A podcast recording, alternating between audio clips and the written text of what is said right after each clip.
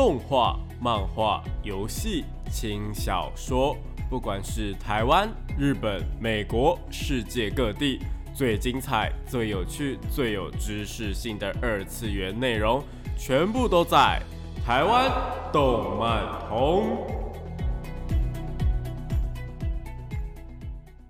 嗨嗨，大家下午好啊！欢迎来到台湾动漫通的节目现场，这边是复兴广播电台台北、台中、高雄 AM 五九四，台中 FM 一零七点八。我是你们的主持人电波 B B，可以叫我 B B 就好哦。脸书搜寻电波 B B 就可以找到我以及相关的节目资讯。因为最近疫情的关系啊，上个礼拜我们跟大家聊了在家防疫期间可以看的作品嘛，聊了 Netflix 上面呢我们可以看的哪些好看的呃动画影集。不知道大家上个礼拜有没有乖乖待在家当个宅男宅女看动画呢？如果真的必须要出门的话呢，也要记得戴口罩哦。那因为疫情的关系，所以这一集一样会介绍一些可以在家看的。动画给大家，那今天会来到巴哈姆特动画风的平台，真心希望大家没事就不要出门，大家一起努力防疫。那我们就废话不多说，先进入到本周的动漫新闻吧。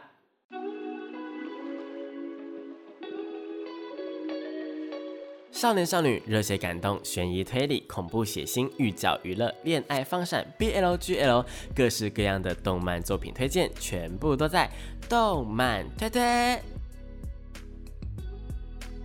欢迎来到动漫推推的时间。那这个单元呢，主要会跟大家推荐一些国内外优良的动漫作品，也有可能是游戏或是轻小说都有可能的哦。那因为疫情的关系呢，所以我们今天一样是要来推荐大家一些在三级的防疫期间可以在家观看的动漫作品。上个礼拜呢是推荐大家 Netflix 上面播放的作品，那这个礼拜呢就是要跟大家聊聊巴哈姆特动画风上面可以看哪些作品啦。首先呢，一样先介绍几部可以轻松观看的。作品第一部是去年的十月番，在魔王城说晚安。那这一部作品呢是漫画改编的，是在描述一个人类跟魔族同时存在的时代。那某一天呢，魔王突然就抓走了公主，并且威胁人类说，如果想要回公主的话，就要交出世界的掌握权。所以勇者呢，为了救回公主，出发冒险的故事吗？才怪！呃，虽然时间空间呃的背景是对的，但是呢，故事主要并不是在描写呃勇者要怎么样救回公主，而是公主如何在魔王城里面每天搞破坏。明明就应该是要在魔王城里面，就是因为当人只感到很害怕的公主，但是啊，她竟然每天都为了追求更好的睡眠品质，所以一直做出一些嗯会让你意想不到的事情。做事起来就是非常的我行我素、任性，然后又没有尝试，时常从魔物身上拿取一些东西来让自己的棉被啊，或是枕头、床铺变得更加高级、更加的松软。魔物们又因为呃公主是重要的人质，所以就让她予予取予求，所以呃并不能够对她怎么样，甚至还要呃细心的、温柔的对待她。到最后啊，公主甚至是直接说魔王城是她家。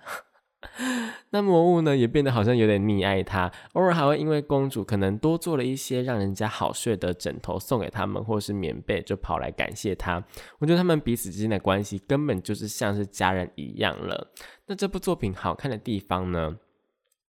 就在于说，嗯，我们刚刚提到的公主，她会每天都要追求更高的睡眠品质嘛，所以她会不停的骚扰各种不一样的魔物，甚至是有一点点，呃，就是。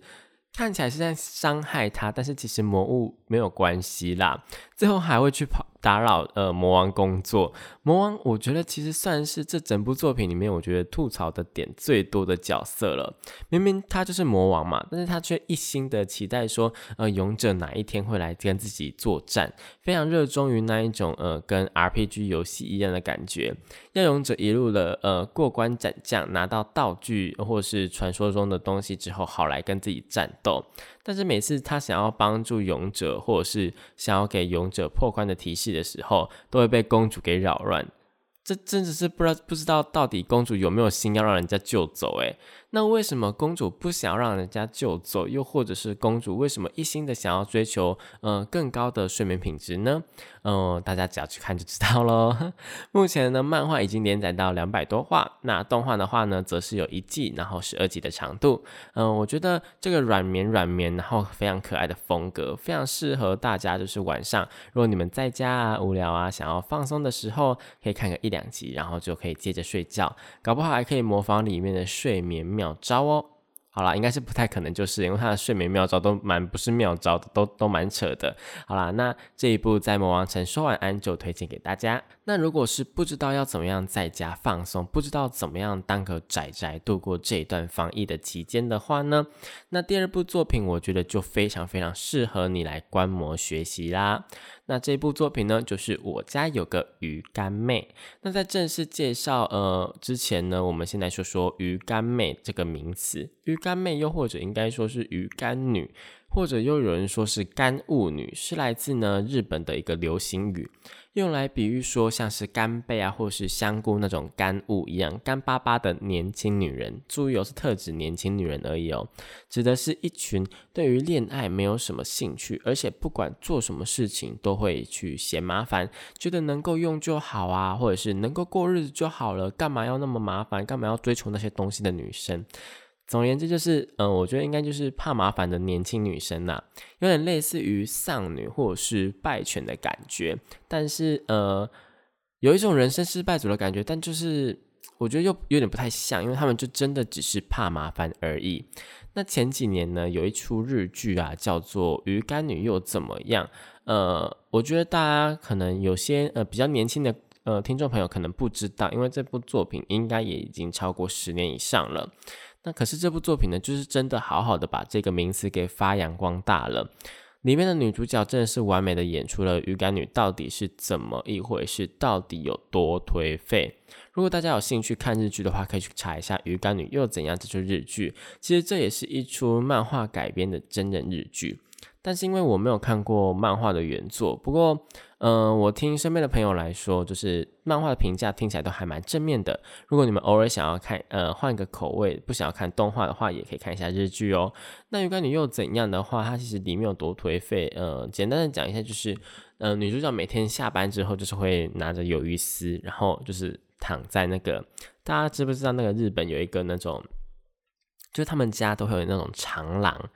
长廊那种木头制的长廊，然后打开就会是他们家的庭院，他就会躺在那里，然后一手撑着，然后咬着鱿鱼丝，然后喝着啤酒还是可乐。好，听起来就是非常颓废，对不对？然后他那时候因为因为那时候智慧型手机还没有到非常的盛行吗？嗯，其实年代有点久远，我忘有点忘记了，所以他其实并没有在追剧或是看电视。但是如果有在如果是现在这个年代的话，应该是边吃，然后边拿着手机或者是平板，或是呃，就是直接在电视前面这样追剧吧，是会更加颓废的感觉。那鱼干女有几个特征，像是呢，呃，对于讯息的回复会很慢，而且就算回复了，讯息量也不一定多，就是他可能就是会回你，嗯，对，好哦，这样子而已。而且他们不上班的时候就不会化妆，甚至也不会戴胸罩。那这一点我是不太清楚，可能。嗯，我但是我听过蛮多女生朋友说，她们呃就是休息的时候也不太喜欢戴胸罩，可能就是会比较闷一点点啦。那冬天的话呢，也不会除，就是也不会去除毛。不过我觉得除毛这一点就是见仁见智，也有人觉得说，呃，除毛这个呢，就是不除也很美这样。所以呢，我觉得这也有点年代的感觉啦，就是这些特征可能就是有一点点。呃，年代久远的感觉，这样，那追求一种懒散悠闲过日子的感觉，但是偶尔又会突然沉迷在某一件事情上面，像是动漫啊，或者是电玩等等。其实我觉得跟我蛮像的，就是如果我不用出门的话，我当然就是少出门啊。那如果不出门的话，那我当然也就不用梳妆打扮，不用挑今天要穿什么衣服，不用刮胡子。那讯息的话，我也是，但就是想回的时候再回。如果真的很重要，我当然会马上回。但是如果不重要的话呢，我就是能拖就拖。不知道在收听节目的你，是不是有这种想要悠闲过日子的倾向呢？但是因为现在疫情当前呢，其实不管是宅男宅女，或是刚刚提到的鱼干女呢。呃，还有前面提到的那个魔王城的公主，都是防疫的最佳示范。我们人人都可以是防疫小尖兵，毕竟呢，能够待在家呢，就待在家，然后几乎就不可能成为了防疫破口，所以呢，才会来推荐大家这一部《我家有个鱼干妹》。那我家有个鱼干妹到底在讲什么东西呢？我家有个鱼干妹其实是漫画改编的作品，目前呢漫画已经完结了，全部总共只有呃十二本的单行本，是在讲女高中生小埋呢跟她的哥哥一起生活的故事。小埋在呃学校呢是一个八面玲珑的女生，不只是行为让人家会感到非常的优雅，而且还是一个文武双全、非常受欢迎的风云人物，就是那一种动漫里面会出现会有人在那边尖叫，或者是在那边啊好想要成为他的朋友的那一种呃风云人物。那学校里面呢，大家每个人都称呼他为美妹，美丽的美，妹妹的妹，不是美眉哦，真的不是美眉。那但是这样子外表光鲜亮丽的她，她其实只要一回家，就会变成说是披着仓鼠斗篷。好吃懒做，而且沉迷于动漫跟电玩的鱼干妹。鱼干妹呢，就是鱼干女跟妹妹的结合，在家里面几乎都只做这些事情，像是呃吃饭、呃睡觉、玩游戏、看漫画、上厕所，呃就是一些非常就是生活必须跟生活不必须的事情。但是就是待在家，根本就是现代防疫的典范，大家要好好的学习。好了，不是啦，我是说小埋呢，她虽然说是一个这样子的女生，而且还是一个生活白痴，不太会做家事。不过呢，好家在她有一个非常非常能干的哥哥，会协助她的生活起居。虽然说她哥哥一心就觉得说是自己把小埋就是宠坏变成这个样子的，所以常常要她去改进，但最后还是会作罢啦，就是。没有办法，因为已经宠坏了。那整部作品好看的点呢，就在于说，呃，小埋会在家里面做一些非常多有趣的事情，像是为了要变得更加的慵懒，或是变得更加懒惰，所以做了一些让自己可以更加慵懒的呃事情，像是让呃自己喝可乐或是吃洋芋片会更加的方便等等，又或者是训练自己的仓鼠宠物，它有一些，它有两只仓鼠。呃的宠物，然后会帮自己拿零食啊，或者是呃端可乐过来。除了这些剧情之外呢，也因为他在学校的形象跟他在家并不一样嘛，所以呢，呃这种的剧情设定一定会出现那种不少的呃差一点曝光露馅的剧情，或者就是直接露馅这样，算是呃如果你喜欢看剧情的话，它有那种剧情类型的呃蛮推动的一些呃点。那如果你喜欢妹妹，或者是喜欢可爱的东西的话，又或者是跟我前面说的一样，不知道你在家里面可以做些什么事情的话呢？真的，我还蛮推荐大家来看这一部《我家有个鱼干妹》的啦，就是真的可以学习到很多东西，而且这时候明明就是很颓废的动画，就是变成了一个防疫的那个盛典一样，我觉得还蛮棒的。那动画总共有两季，在巴哈姆特上面都可以找得到。那就赶快去看吧。那第三部呢，算是今年轻松作品里面，我个人评价算是最高的作品，《月刊少女野崎同学》。那《月刊少女野崎同学》的剧情，我是我啊，我我自己本身是会笑翻的那一种。不过它的笑点呢，我觉得可能比较偏日系，会比较嗯冷静一点点。所以我身边有蛮多朋友会接不到笑点在哪里的。我觉得这个部分就要靠多去看日本的动漫，还去学习了。那故事到底在说什么呢？故事在说女高中生佐仓呢，跟她的同年级的男生野崎同学告白，结果野崎同学 竟然签了一张非常看起来非常华丽的签名，然后还问他说要不要去他家。那佐仓听了之后就觉得说，哦，莫名其妙，进展会不会太快？竟然要我直接去他家，而且他的签名上面写的是梦野孝子，他觉得很莫名其妙，怎么会是？这个名字呢？结果到他家之后，发现，呃，就是他竟然不不知不知不觉的，就是呃，野崎同学就开始塞工作给他做。然后他就开始帮忙画起了漫画里面的那个涂黑的工作，就是会帮那个漫画里面有一些东西需要去把它涂黑。我不知道大家知不知道这件事情。那到最后呢，佐仓才发现说，原来野崎同学就是知名的少女漫画家，他刚刚签名的那个名字梦野孝子。而野崎同学则是完全误会佐仓的意思，因为他以为是他嗯漫画家的身份曝光，所以佐仓是在告白他身为漫画家的部分。于是后来呢，佐仓就开始了当野崎同学漫画助手的日子，所以他告白就是没有成功啦。那期间呢，会遇到相当多非常有趣的事情，因为野崎同学呢，整个人就是听了就知道是非常的木头嘛，就完全听不懂人家意思，然后也非常的不会察言观色，而且再加上他画的呃漫画几乎都是他自己幻想的，虽然说漫画被呃。非常多人评价还蛮好，就是被那些呃读者的女孩们，然后说是女孩的心思代言人。实际上，所有的角色都从她的生活中取材啦。因为他根本就没有谈过恋爱。像是他们有一个长得很美型的同学玉子才啊，就是他虽然说长得很美、很帅气，然后很受女生欢迎，但是实际上他是完全不懂得要怎么跟呃女生相处的，因此常常会做出一些真心害羞的动作或者是表情，结果被呃女生当做是在耍帅之类的。所以呢，他就被野崎同学画成了漫画的女主角。对，没错，漫画的女主角并不是男主角哦。所以呢，他们常常就会在那个，我觉得很好笑是，他们会常常会把那个玉子柴跟那个漫画女主角放在一起，然后就会做一个对比，然后就是不知道怎么讲哎，就是会让你觉得说，哦，是哦。好啦，我说我就这样讲，可能观众朋友会听不太，啊，听众朋友可能会听不太清楚我在讲什么东西。但你们只要去看，就真的会了解了。而且玉子才呢，后来也开始协助野崎同学画画。另外有一个非常英俊潇洒的女同学鹿岛啊，她是话剧社的社员，基本上她全部都出演男主角。为什么呢？因为他们有一个学长叫做哭，那哭学长呢，虽然自己非常擅长演戏，但是因为他的身高不够，所以并不适合去担任主角。反过来呢，就训练的那个身材非常高大的女同学，他们他的后辈女后辈鹿岛，直接把鹿岛当成男生在用。也因此呢，鹿岛不只是在很多的话剧当中担任男主角，甚至呢是在呃野崎同学的漫画里面，也是担任男性角色的部分。整部剧情里面有超级多超有趣的角色啦，而且漫会在漫画中啊，会有那个野崎同学的漫画嘛，所以会有一种剧中剧的感觉，慢中慢的感觉，非常适合边吃饭边看，绝对会让你笑到喷饭。而且光是呃主角的野崎同学他的木头呢，就会让你笑到不行了，更不用提说呃里面其实我最喜欢的角色是他们有一个学姐，然后会一直以为说呃有一个学弟喜欢他，然后就一直去捉弄他，我真。那一对呢，是我觉得非常的纯情又非常的可爱的一对。那我真的觉得大家如果去看的话，一定会喜欢这一部作品。那这一部《月刊少女野崎同学》就是真心推荐给大家喽。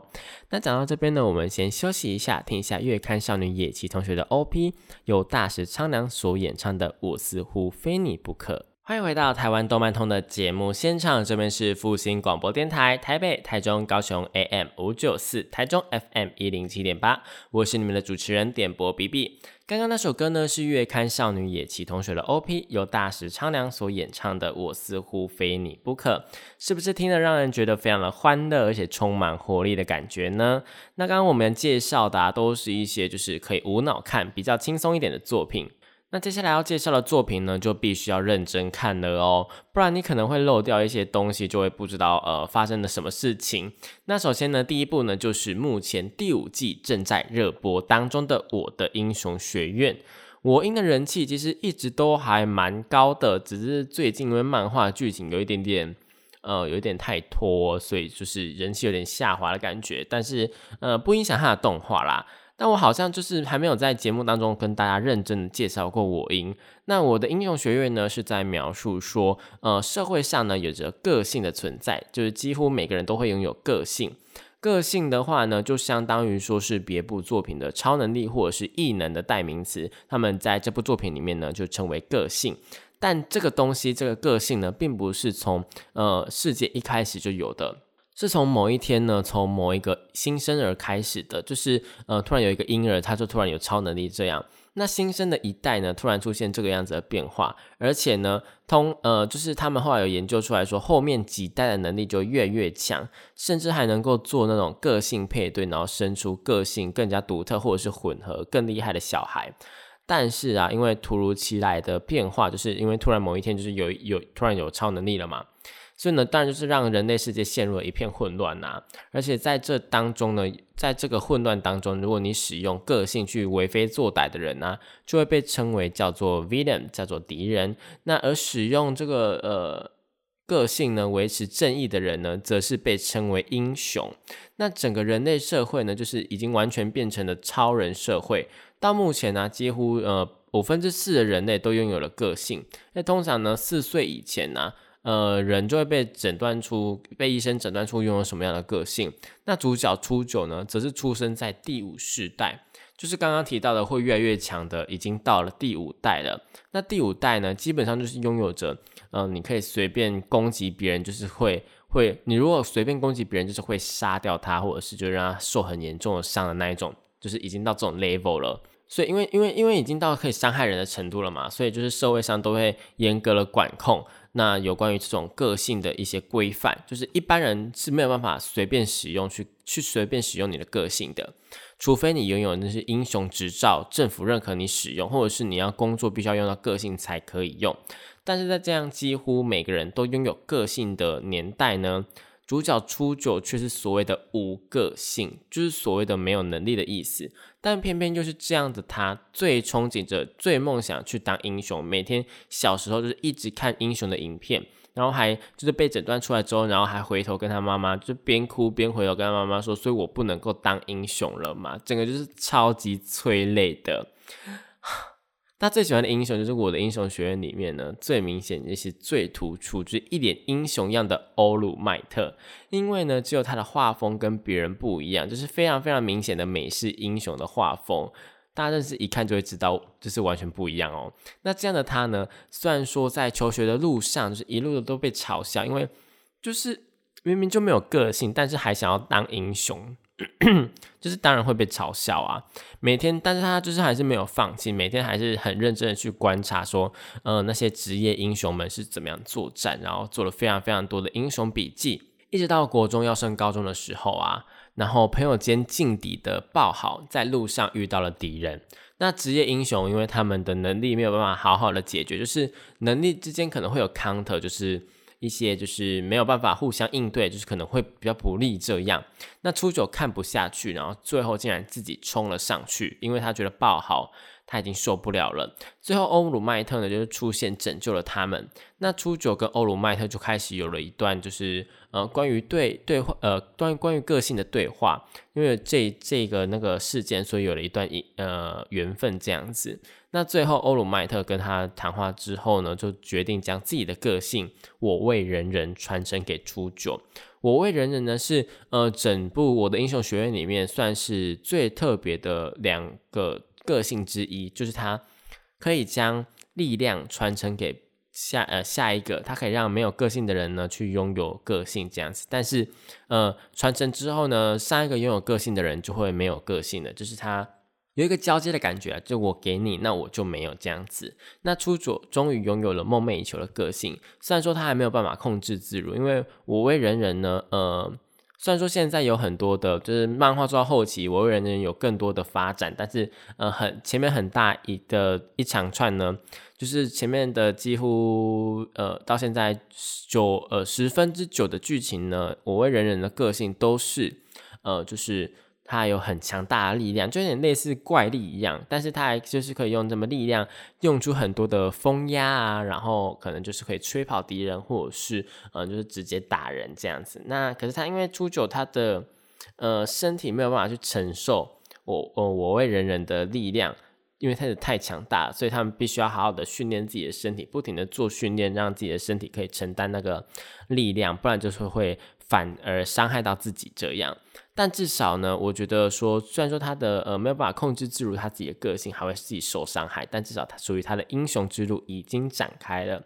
这是一段呢关于初九成为英雄的故事。但虽然说是这样讲，官方也是这样写，说是成为英雄的故事，但好像这样想，好像会就是整个故事都会围绕在主角身上嘛，对不对？但是其实因为听名字就知道说是学员嘛，所以其实有非常非常多的同学。整个我音呢，里面其实重点会放在初九他们班一年 A 班上面。A 班呢，所有的同学的个性其实都是非常非常有特色的。那这也是我的英雄学院好看的一点。我想应该所有的少年漫画大家都蛮喜欢这一点的吧？就是有非常非常多样的能力可以去看，而且每个角色如果就是他。又充满了深度，然后都是有故事的话，就就更好了。像是火影忍者或者是呃航海王呢，就是非常非常经典的少年漫画的例子嘛。那我英的 A 班呢里面，我举几个例子好了。像是刚刚提到的爆豪，他其实也有考上 A 班，其实就是我最喜欢的，算是我最喜欢的角色啦。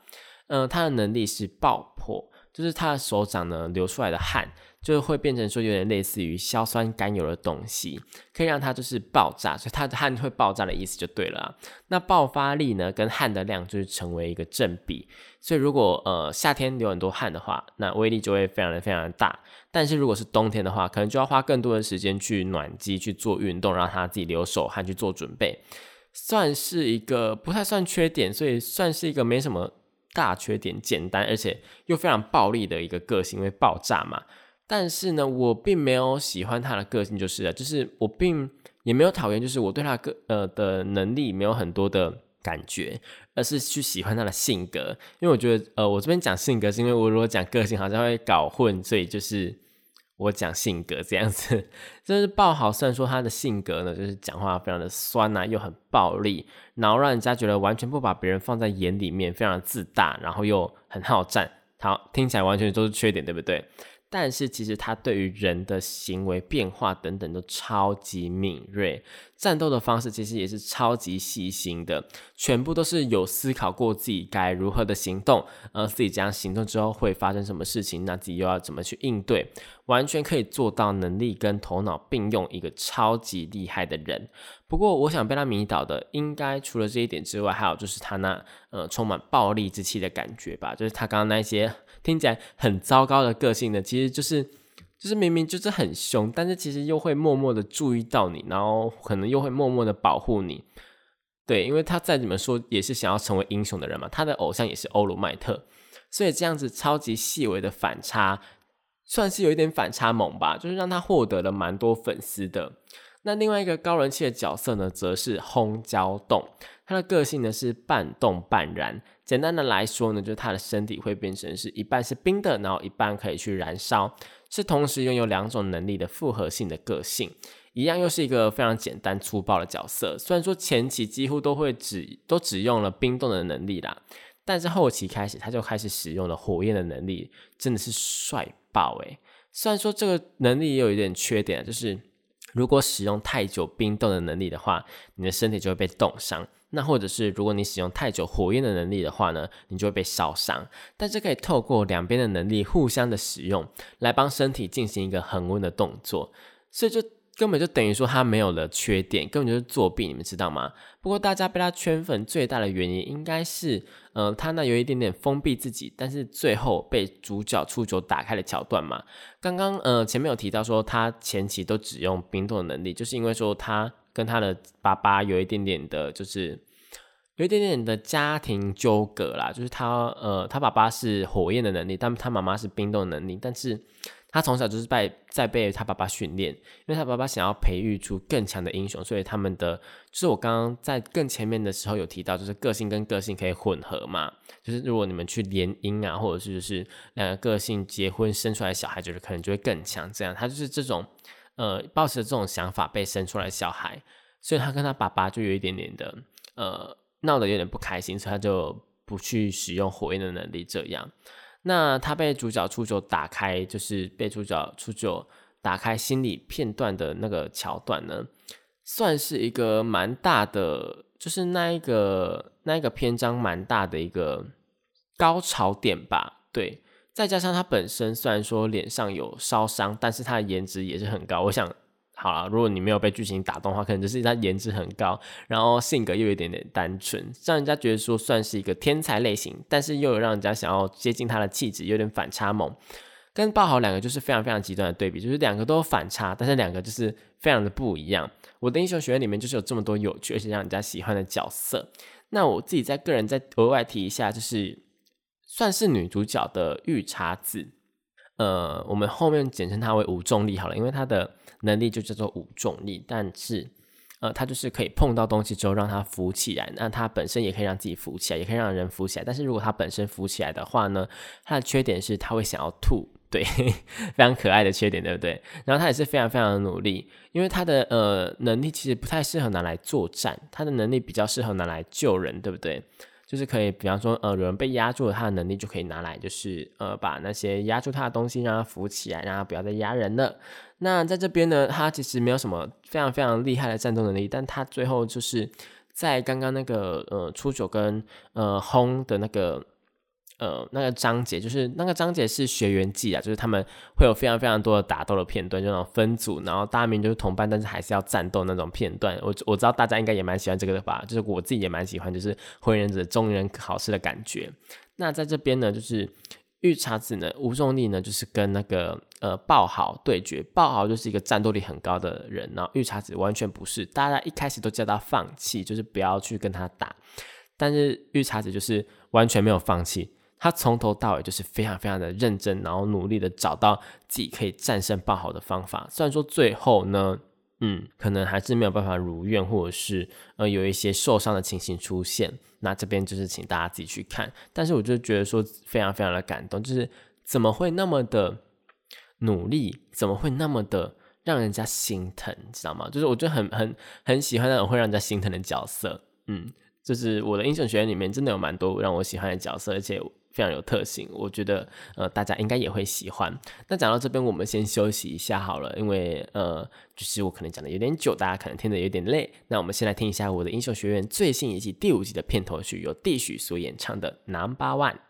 欢迎回到台湾动漫通的节目现场，这边是复兴广播电台，台北、台中、高雄 AM 五九四，台中 FM 一零七点八，我是你们的主持人电波 B B。刚刚那首歌呢，是我的英雄学院第五季的片头曲，由 Dish 所演唱的 Number One。我音的片头曲啊，每一首我都超级喜欢的，充充满了那一种就是。嗯，我想要往上，我想要更厉害的感觉。刚刚忘记讲，就是我的英雄学院里面呢，我最喜欢的其中一个原因，是因为他们里面都会讲一句话，是里面主角们就读的高中雄鹰高中的校训，就是萨拉雷姆科埃普鲁斯乌鲁塔向更高的地方迈进，普鲁斯乌鲁塔。那普鲁斯乌鲁塔呢，其实是呃西班牙的国家格言，有用来鼓励西班牙的探险者，让他们勇敢的去冒险的寓意。这跟他们呃的算是国家的故事有关吧，一直到现在啊的西班牙的国旗上面都还有写的这句话。那我自己也很喜欢的原因，是因为只要呃想到这句话呢，呃想到里面的角色们讲这句话，一起努力，一起向上的一个感觉，就让我有一种就是想要跟着努力向上，想要变得更好，想要更加强大的感觉，就是让我自己在低潮的时候呢，能够有一个被鼓励的感觉啦。我自己个人超级无敌喜欢的，那也送给各位听众朋友们哦。那我的英雄学院呢，目前有五季，还没有看过啊，或者是还没有追到一半的，就是你可能就是只看到第二季的呢，也可以趁这个疫情的期间把那个前面四季给看完哦。那今天最后一部呢，要推荐给听众朋友们的是哪一部呢？虽然说我很想要这样讲啦，但其实还有很多好作品可以推荐给大家，真的不知道接下来该推荐大家给什么作品了。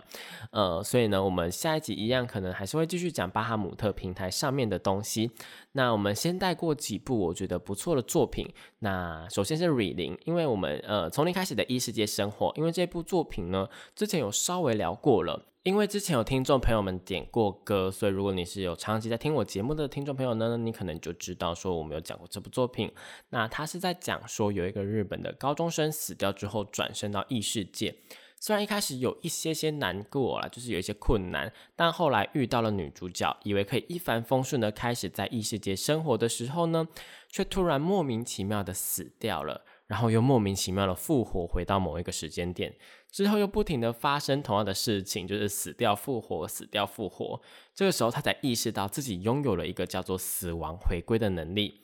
虽然不能够控制说要回到哪一个时间点，但就是至少死掉之后可以复活起来，回到一个记录点，然后去查出真相是什么。虽然听起来好像是一个就是很厉害的能力嘛，就不会死呢，然后还可以一直调查这样子。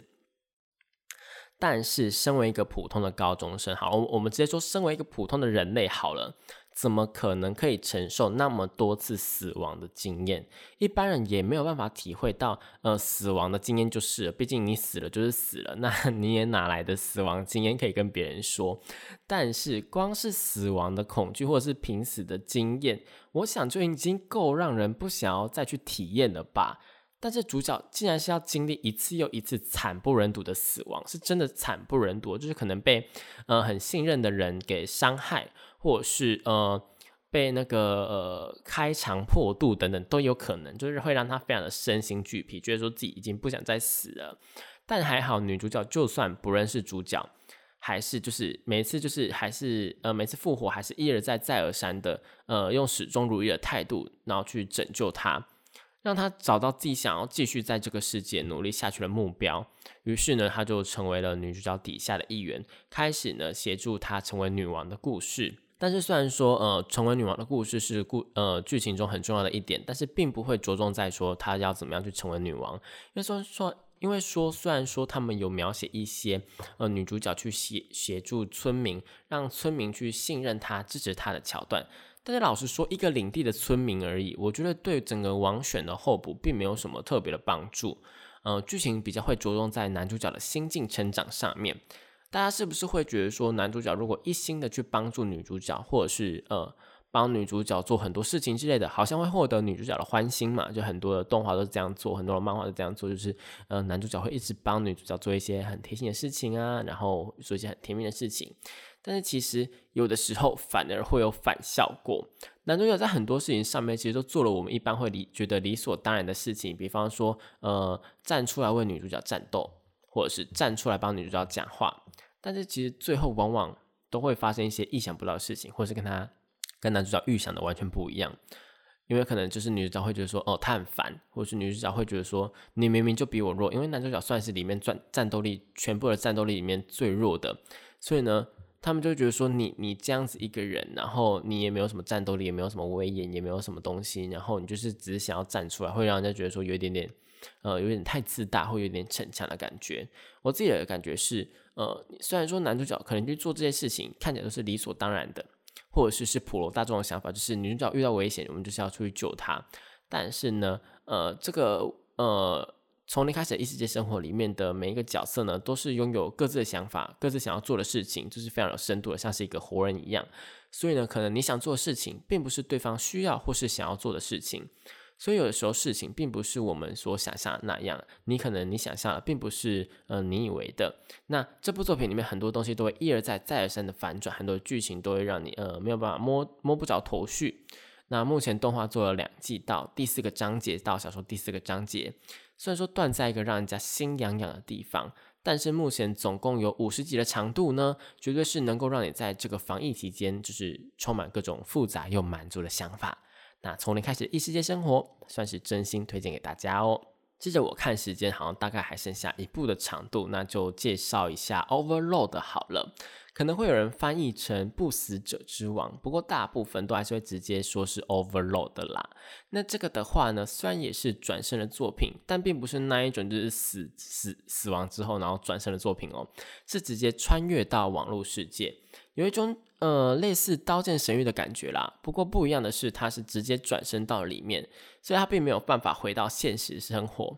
故事在描述有一款非常非常有名的网络游戏《世界树》呢，在营运了十二年之后要结束营运了。那一位非常普通的上班族飞鼠呢，就在游戏要结束的时候，想说再来看一下自己玩了好久，而且在游戏里面担任会长非常有名的工会，然后作为他呃工会巡礼。那顺便等待游戏整个结束，但没想到就在他坐在呃工会里面等待游戏结束之后呢，游戏竟然还在运作。重点是他最后竟然没有办法登出，他的登出的那个钮啊，或者是画面整个都不见了。而且工会里面的 NPC 呢，竟然有了思考，因为 NPC 通常就是不会跟你讲话嘛，但他竟然真的讲话了起来，像是真人一样的活动了起来。